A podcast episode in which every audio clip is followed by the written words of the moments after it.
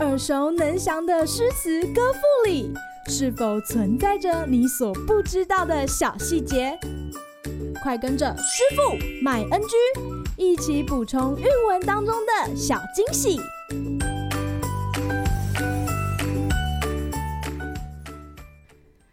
大家好，欢迎来到师傅麦恩居。今天要来和大家分享白居易的《问刘十九》：绿蚁新醅酒，红泥小火炉。晚来天欲雪，能饮一杯无？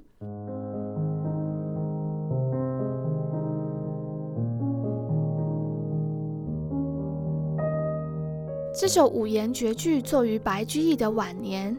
诗歌中描写日常又带有雅趣的风格，是他晚年创作的闲适诗之一。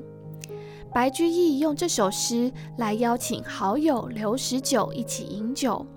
短小诗歌中用语简单朴素，想与朋友同乐的心意却是单纯而真挚，非常符合白居易知足保和、吟玩性情的闲适诗创作理念。自古以来，酒和诗人的关系匪浅。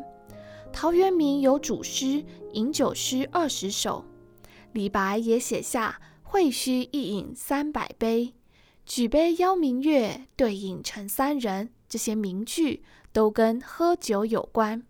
而好饮酒的白居易也曾经说过自己“酒狂又饮诗魔发，日午悲吟到日西”。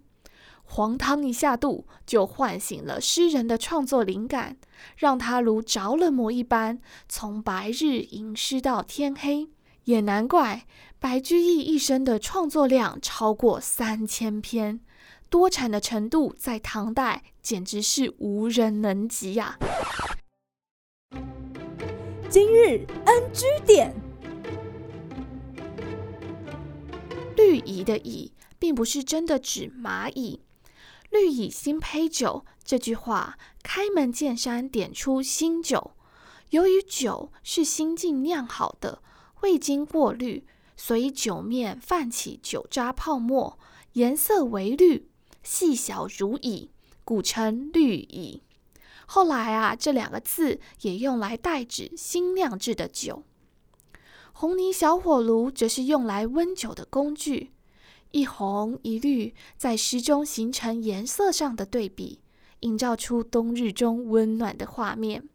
爱喝酒又懂生活的白居易，有着文人的闲情逸致，用小炉子温酒，再请来好友一同共饮，让原本寂寞冷清的冬夜充满风雅意趣。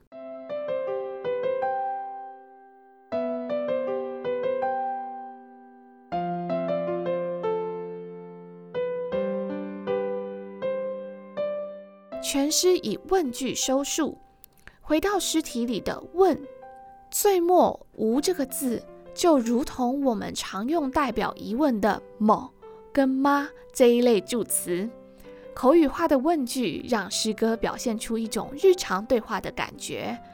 也因此，俞碧云这样称赞诗中最后一句：“末句的‘无’字，妙作问语，千载下如闻声口也。”读诗的时候，就如同听见白居易正亲切地问候老朋友，自然的生活气息由此流露。